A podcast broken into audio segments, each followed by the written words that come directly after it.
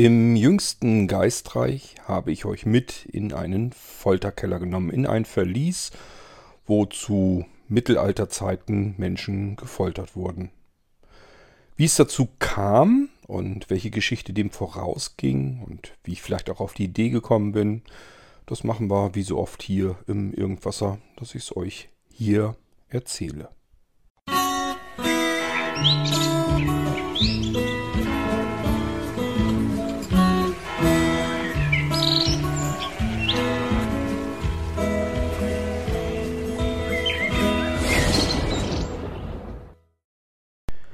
Fangen wir wieder ganz kurz bei Null an. Das machen wir oft so, weil es immer wieder Menschen gibt, die auch beim Irgendwas neu dazukommen, vom Geistreich Podcast noch nie was gehört haben. Der Geistreich Podcast ist ein Mystery Reality Podcast, in dem mysteriöse Dinge erzählt werden, teilweise gruseliges. Dann geht es wieder mehr so rein in den Krimi und es ist so ein bisschen improvisiert. Das sind alles Geschichten, die ich sozusagen in meinem Kopf entstehen lasse, zusammenspinne und dann einfach ins Mikrofon erzähle. Ohne Notizen, ohne Stichpunkte, ohne irgendetwas. Ich lasse einfach eine Art Film im Kopf ähm, abspielen und versuche dann mitzuerzählen, was ich da gerade im geistigen Film äh, vor mir erlebe und sehe.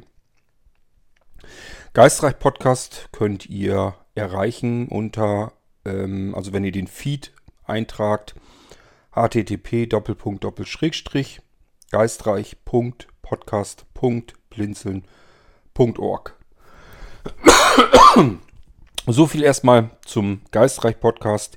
Ihr findet den natürlich auch bei iTunes, Spotify und so weiter. Wenn ihr das in die Suche eingebt, müsst ihr nur schauen, ob ihr den richtigen findet, weil geistreich ist ein Begriff, der wird mehrfach verwendet für Podcasts. Gut, gehen wir mal zurück auf die jüngste Geschichte.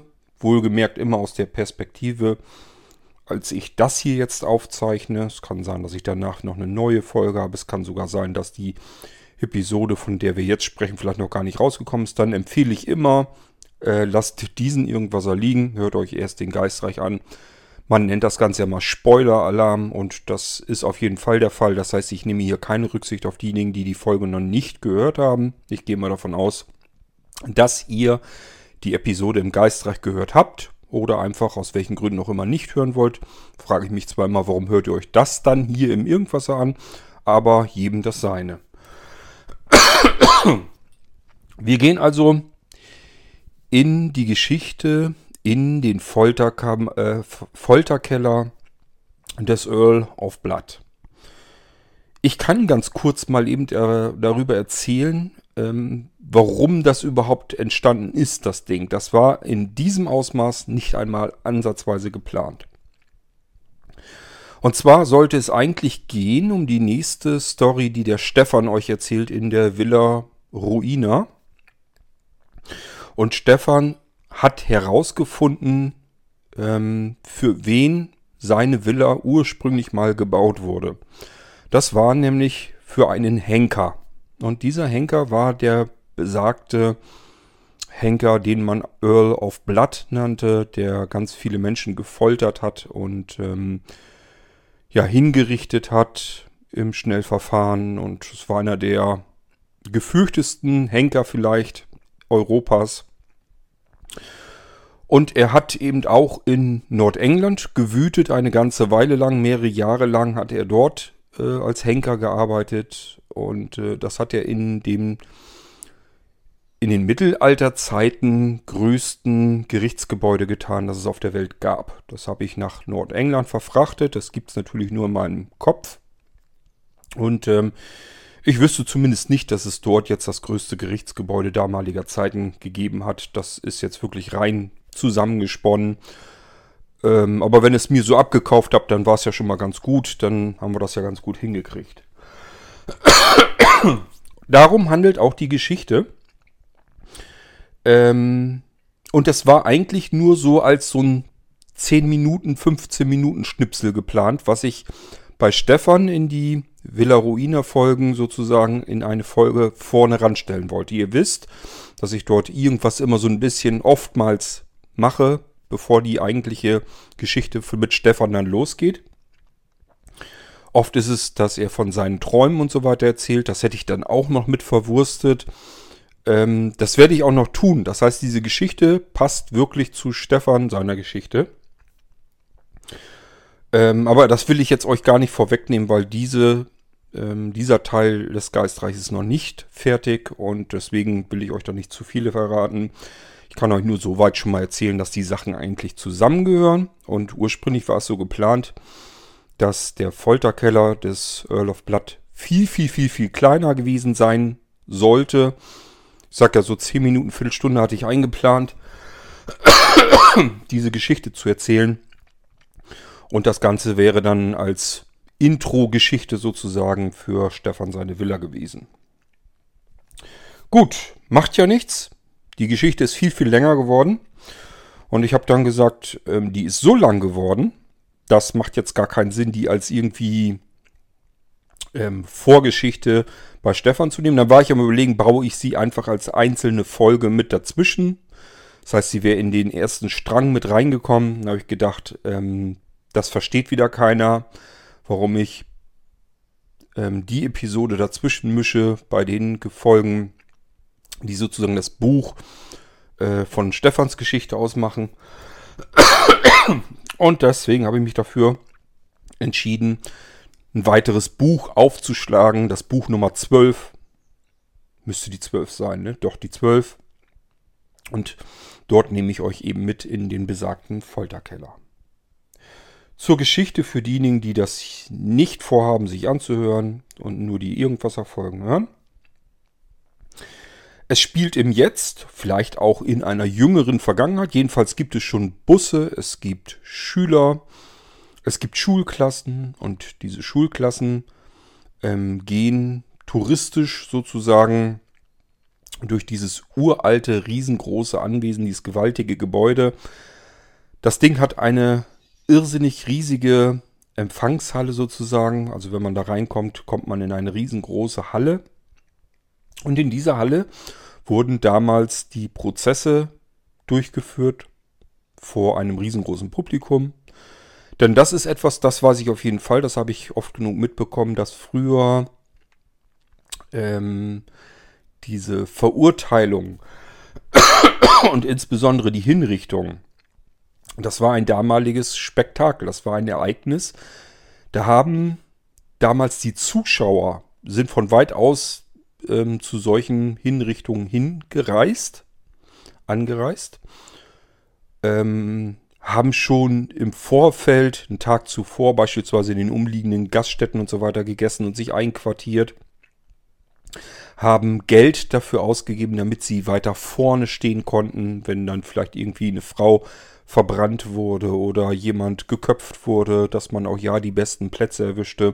Also das habe ich soweit alles mitbekommen. Das soll damals keine Seltenheit gewesen sein. Zu Zeiten, wo es eben kein Kino, kein Film, kein nichts gab. Man hat sich nur was erzählt und wenn dann sowas war, dann war das eben was Außergewöhnliches, was man sich unbedingt ansehen musste. Ist aus heutiger Zeit unvorstellbar, dass man sich solch etwas Grauenvolles freiwillig gerne angucken würde. Aber zu damaligen Zeiten war das offensichtlich so nichts Ungewöhnliches.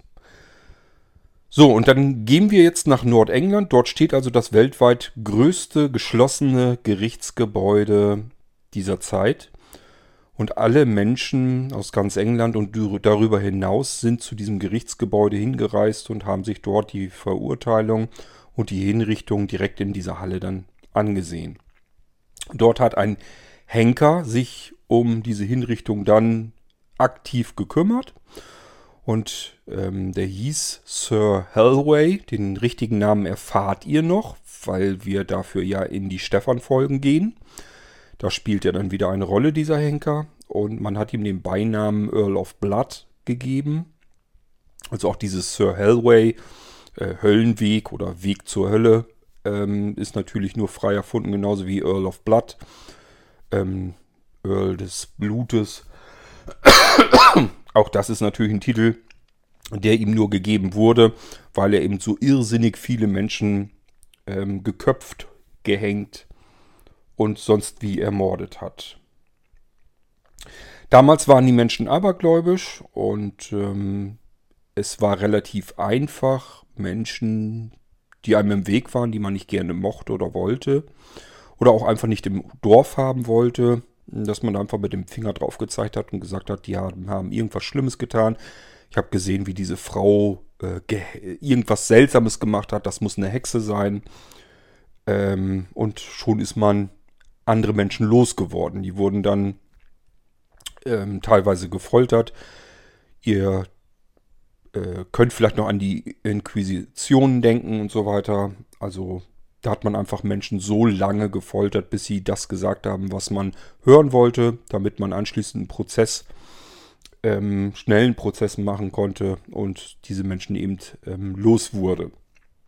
So, und das habe ich alles in dieses Gerichtsgebäude in Nordengland gelegt.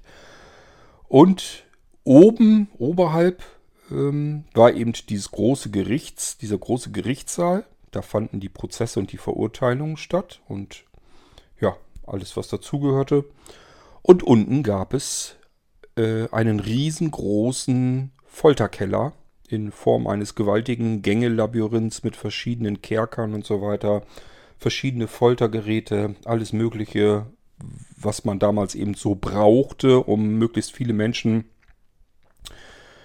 unterzubringen, einzusperren, zu foltern, zu quälen und sonstiges.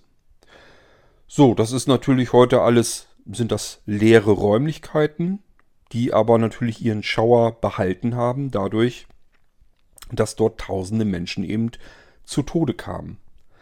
Diese Schulklassen werden jetzt durch dieses Anwesen, durch dieses gewaltige Gerichtsgebäude durchgeführt. Und es geht natürlich auch über eine sehr glatte, nasse, feuchte, kalte Felsentreppe nach unten in den gigantischen Keller. Die Schulklassen gehen dort runter, einer nach dem anderen. Die Gänge sind sehr schmal, die Treppe ist sehr schmal und sehr gefährlich. Und ähm, die Schüler müssen sich sehr gut festhalten, um diese Kellertreppe ohne zu stürzen langsam runterzugehen. Es ist überall dunkel und schummrig, staubig, Spinnenweben, muffig, alles was so ein alter, riesengroßer Keller eben so hat. Sind natürlich keine Fenster und nichts drinne. Trotzdem gibt es hier und da Löcher in den Mauern, sodass natürlich auch noch der Wind überall schön durchpfeifen kann. Und man glaubt einfach in so ein, in einem solchen alten Keller natürlich auch irgendwelche Geräusche wahrzunehmen, irgendwas flüstern zu hören hier, irgendwelche Schritte vielleicht dort. Und hier wird nun die Führung durch diesen Keller vorgenommen. An den Wänden hängen alle x Meter hängt eine Fackel. Das ist das Einzige, was da unten leuchtet. Teilweise gehen diese Fackeln schon wieder aus, sodass man stellenweise wirklich die Hand vor Augen nicht sieht. Es ist ja alles halb so wild, weil derjenige, der durch dieses Gebäude führt, also auch durch diesen Folterkeller, geht natürlich gemeinsam mit der Klasse und hat alle instruiert, möglichst immer bitte bei der Gruppe zu sein. Und wie das dann so ist, sind es zwei Mädchen, die das nicht so richtig hinbekommen. Bei dem einen Mädchen, die will die Treppe runtergehen eben, und diese Treppe ist nun mal wahnsinnig gefährlich. Sie hat sowieso schon Angst und dann merkt sie, dass ihre Schnürsenkel auch noch offen sind. Dann muss sie erstmal zusehen, dass sie die Schnürsenkel wieder zumacht. Während ihre beste Freundin schon unten am Ende der Kellertreppe ist und auf ihre Freundin wartet, sich wundert, warum das jetzt so lange dauert, während sich die Gruppe dann weiter entfernt. Das wäre jetzt noch kein großes Problem gewesen, wenn jetzt die Freundin, die jetzt unten so lange wartete, die Elena, wenn die nicht so neugierig wäre und aus diesem Folterkeller gerne ein bisschen mehr sehen möchte. Nicht nur die hell erleuchteten Gänge, wo eigentlich nicht viel Interessantes und Spektakuläres zu sehen ist, sondern vor allen Dingen eben auch die dunkleren Gänge und dunkleren Räume. In der Hoffnung, dass dort irgendetwas Spannendes zu sehen ist, geht sie halt hierhin und geht sie dahin, guckt sich dies an, versucht in Kerker reinzukommen, versucht in irgendwelche anderen Räume reinzukommen, versucht in andere Gänge reinzugehen und so weiter und so fort. Und es kommt, wie es kommen musste. Die beiden verlieren den Rest der Gruppe. Ja. Und sie erkunden sozusagen auf eigene Faust so ein bisschen, was links und rechts neben den ausgeleuchteten Gang noch so ist. Und äh, wir hören das also, wie die beiden interagieren. Ähm, und das Ganze natürlich langsam aber sicher immer mehr dramatisch und immer gruseliger wird, weil irgendwie merken wir so nach und nach, so ganz geht das da unten in diesem Folterkeller, aber wohl doch nicht so richtig mit allen rechten Dingen zu. Bis man dann einen Blutfleck unten auf dem Boden findet, der frisch ist, der groß ist. Wo kommt der her? Und während die beiden Mädchen das versuchen herauszufinden, steht auf mal hinter ihnen ein kleiner, sehr alter Mann in mittelalterlichen, zerschlissenen Klamotten, auf Socken laufend. Ähm, und erschreckt sie ganz furchtbar, denn er war weit und breit nirgendwo zu hören. Und so nach und nach im Gespräch merken die beiden, sie haben es mit einem Verrückten zu tun. Nur, wo kam der her? Wo gehört er hin? Wo ist er ausgebrochen? Und vor allen Dingen, wie kommen die beiden Mädchen hier lebend aus der ganzen Nummer wieder raus? Ja, ich werde euch nicht mit ganz bis ans Ende nehmen. Vielleicht ist der eine oder andere ja doch noch unter euch, der die Geschichte noch nicht gehört hat oder den Geistreich Podcast noch gar nicht kannte. Und dann wisst ihr jetzt so ein bisschen, wohin die Richtung geht. Und es wird tatsächlich auch noch dramatisch gefährlich. Es wird lebensgefährlich. Und ähm, wenn ihr die Geschichte noch nicht gehört habt, dann hört es euch einfach an. Ich wollte euch bloß mal so weit schon mal vorbereiten oder beziehungsweise mitnehmen, wie es dazu kam. Und es kam eben dazu, dass ich für Stefan einfach eine Geschichte haben wollte, vorab ähm, aus dem Dasein des Henkers für den die Villa damals gebaut wurde, in der Stefan heute wohnt.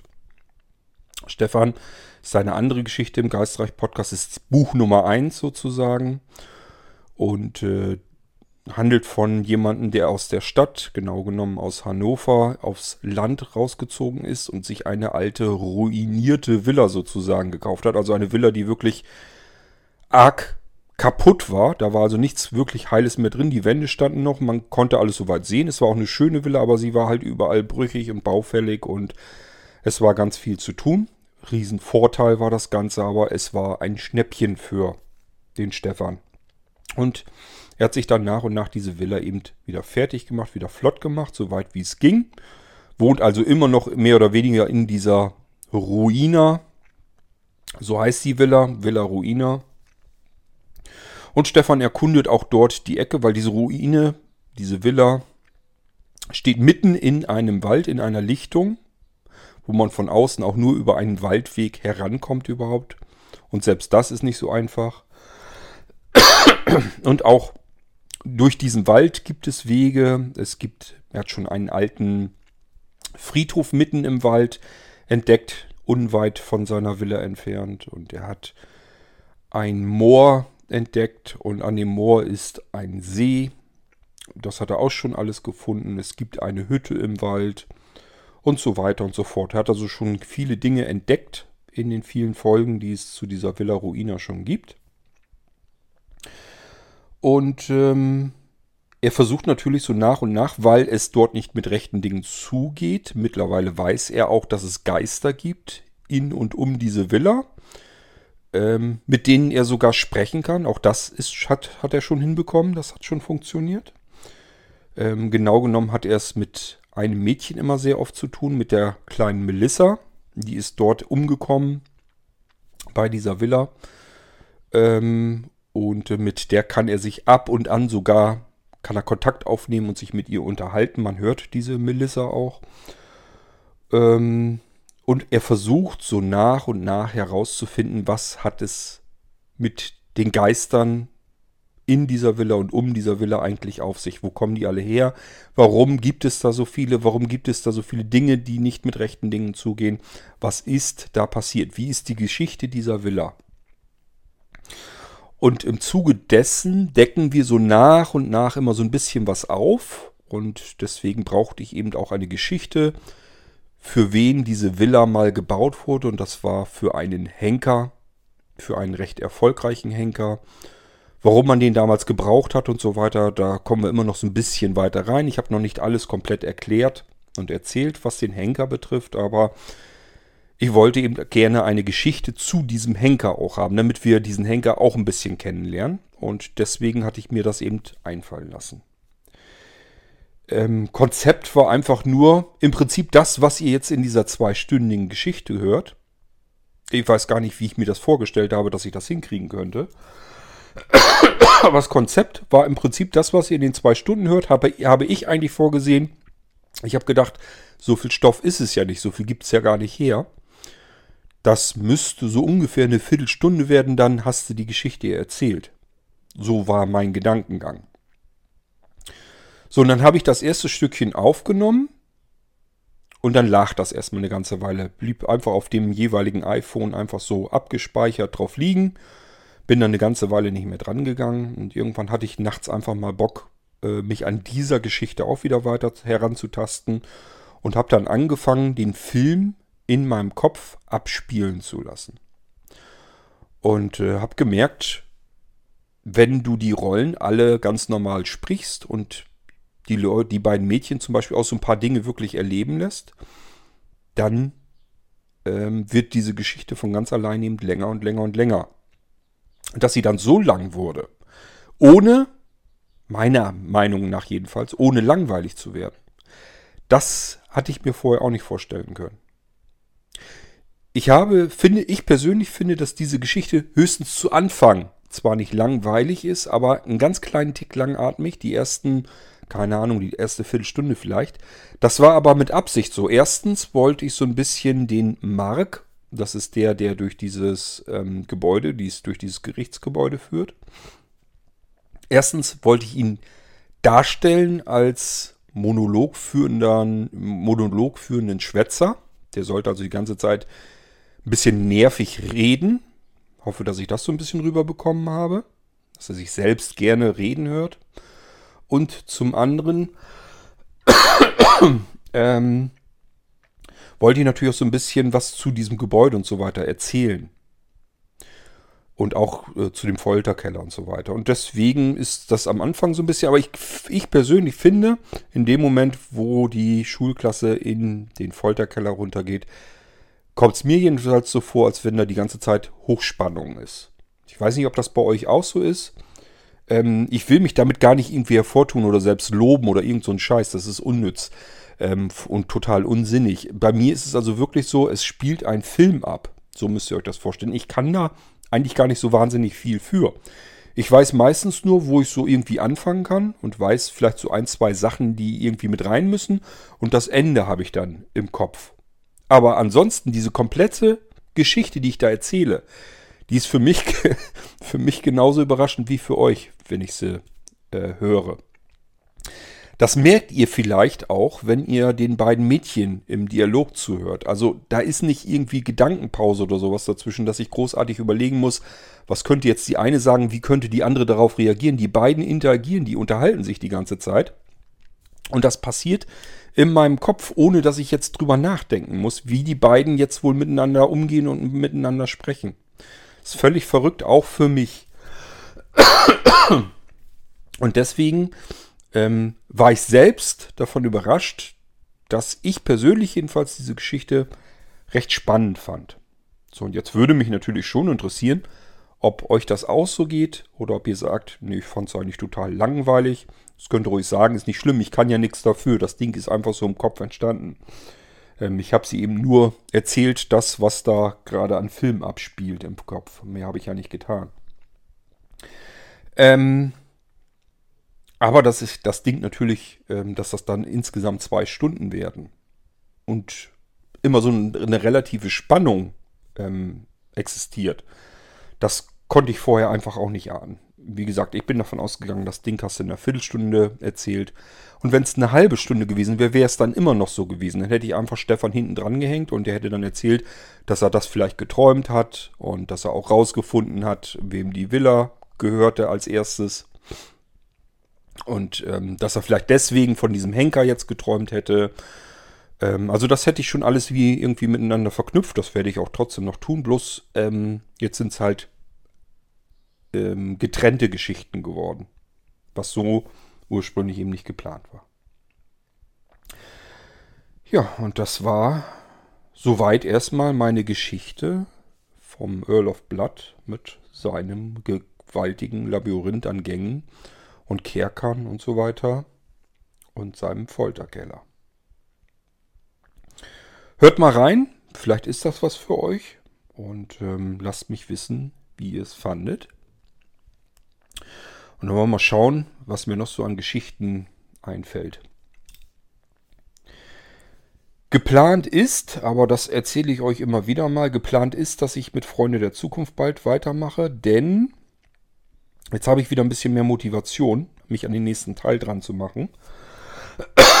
denn Wolfgang hat mir gesagt, also der Wolfgang aus Leipzig, den ihr hier im Irgendwas auch vielleicht schon kennt, hat mir gesagt, ähm, das mit dem Vertonen würde ich auch gerne mal machen.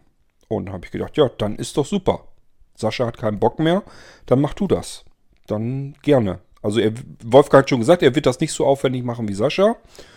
Ähm, da hat er, das, das ist auch zu zeitintensiv. Das habe ich zu, äh, zu Sascha ja auch schon gesagt. Macht das nicht so zeitintensiv. Verton es so viel wie geht und gut ist. Aber das wollte er ja nun nicht. Und Wolfgang hat gesagt, ja, lass mich mal machen, ich hätte da auch mal Lust zu. Und dann habe ich gesagt, dann ist kein Problem.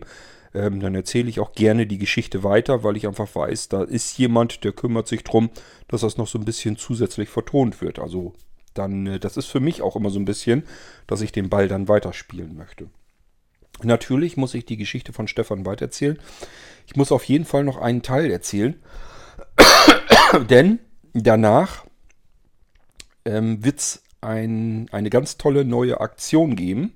Wir werden nämlich die Geschichte des Geistreichs mit Buch Nummer 1 mit einer Episode in unserem Online-Veranstaltungszentrum fortsetzen.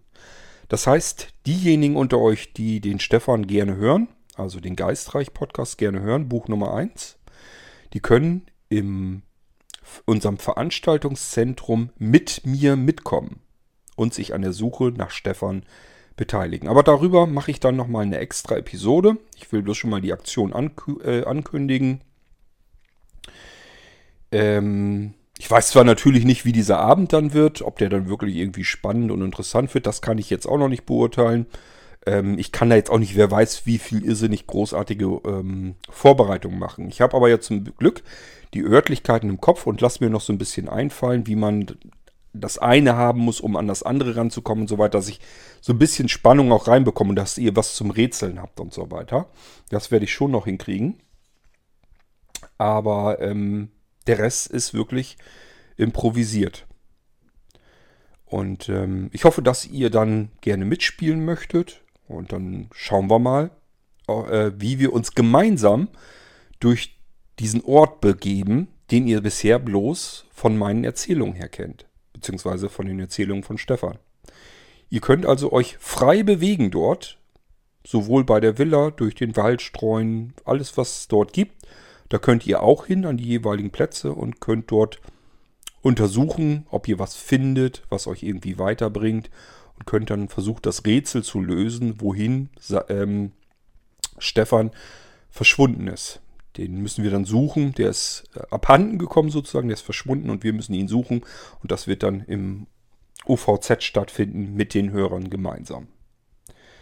Mal schauen, wie es wird, aber wie gesagt, da werde ich euch dann noch mindestens einmal Bescheid sagen, wahrscheinlich eher zweimal, nämlich dann auch nochmal, wenn der Termin des Events steht und alles fix und fertig ist und dann kann ich euch darüber informieren.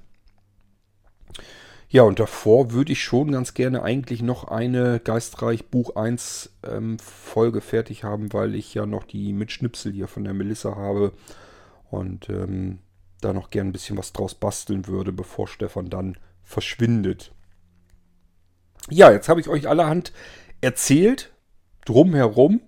Und ich hoffe, ähm, ihr bleibt am Ball und hört euch die Geschichten im Geistreich weiter an. Und ich hoffe, ich langweile euch damit nicht. Dann war es das hier erstmal wieder im Irgendwasser. Bis zum nächsten Mal. Tschüss, sagt euer König Kort.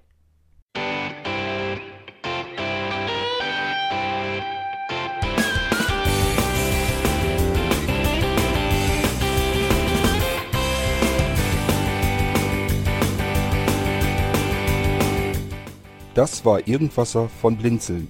Wenn du uns kontaktieren möchtest, dann kannst du das gerne tun per E-Mail an podcast.blinzeln.org oder über unser Kontaktformular www.blinzeln.org. Blinzeln schreibt man in unserem Fall immer mit einem D in der Mitte. Wenn du möchtest, kannst du uns sehr gerne auch einen Audiobeitrag auf unseren Podcast Anrufbeantworter sprechen.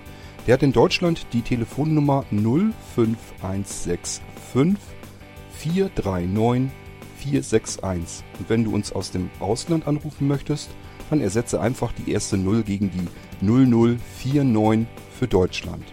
Wir bedanken uns für dein Interesse und freuen uns schon darauf, wenn du auch beim nächsten Mal wieder mit dabei bist.